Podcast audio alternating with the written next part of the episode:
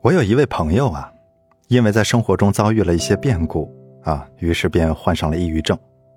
当时呢，费了好大的劲儿，又是看医生，又是吃药，又是旅游散心，啊，终于是摆脱了这个抑郁状态。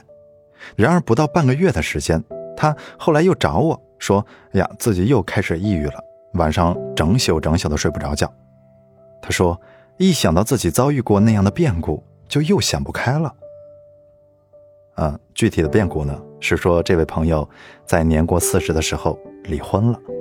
看看自己身边的人都拥有幸福的家庭，就觉得无法接受离婚的事实，所以时间一长，他就抑郁了。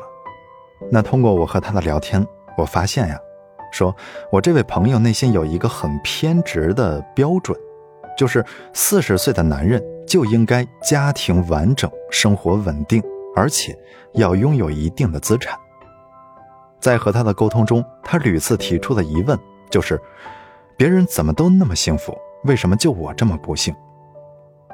其实事实上啊，在我们的周边，我们的朋友里，有很多人都是社会标准的拥护者以及执行者。可能在他们以往的人生经验里，有一个信条从未失效过，那就是人生到了一定的年龄，就必须拥有某些标配，一旦发现自己没有达标。他们的内心就无法淡定了。我还有一位女性朋友啊，今年三十岁，未婚。她的日常生活状态是啊，天天相亲，无心工作。明明内心对另一半有着明确的期待和要求，却总是不管条件合不合适，都要去和对方见一面。明明知道大龄未婚是当下挺普遍的一种现象，可她还是整天的自怨自艾，焦虑不安。但是问题是，整天与这些各种的社会标准纠缠不清，让自己陷入难以自拔的负面情绪里。实际上，对解决问题于事无补。比如说，我的这位女性朋友，她本来可以选择好好工作，将自己的优势最大化，可是她呢，却选择在一种匮乏的状态里不放过自己，因而变得颓废不堪，以致最后连工作都丢了。有很多的匮乏。其实都是伪匮乏，是以所谓的社会标准衡量自己导致的匮乏。比如说，我的这位女性朋友，之所以无心工作，就是因为她认可女人三十岁未婚就很失败这种观点。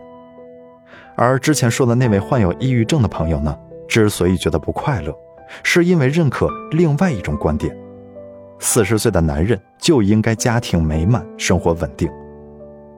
那一个人追求所谓的社会标准，本是无可厚非，但是这种追求若丧失了弹性，就会变成了枷锁，让人活得死板僵化，内心积蓄大量的负能量。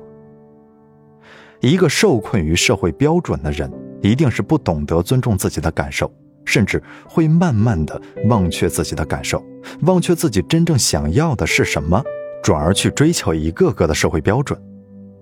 一旦发现自己没有达标，就觉得自己毫无价值，充满挫败感。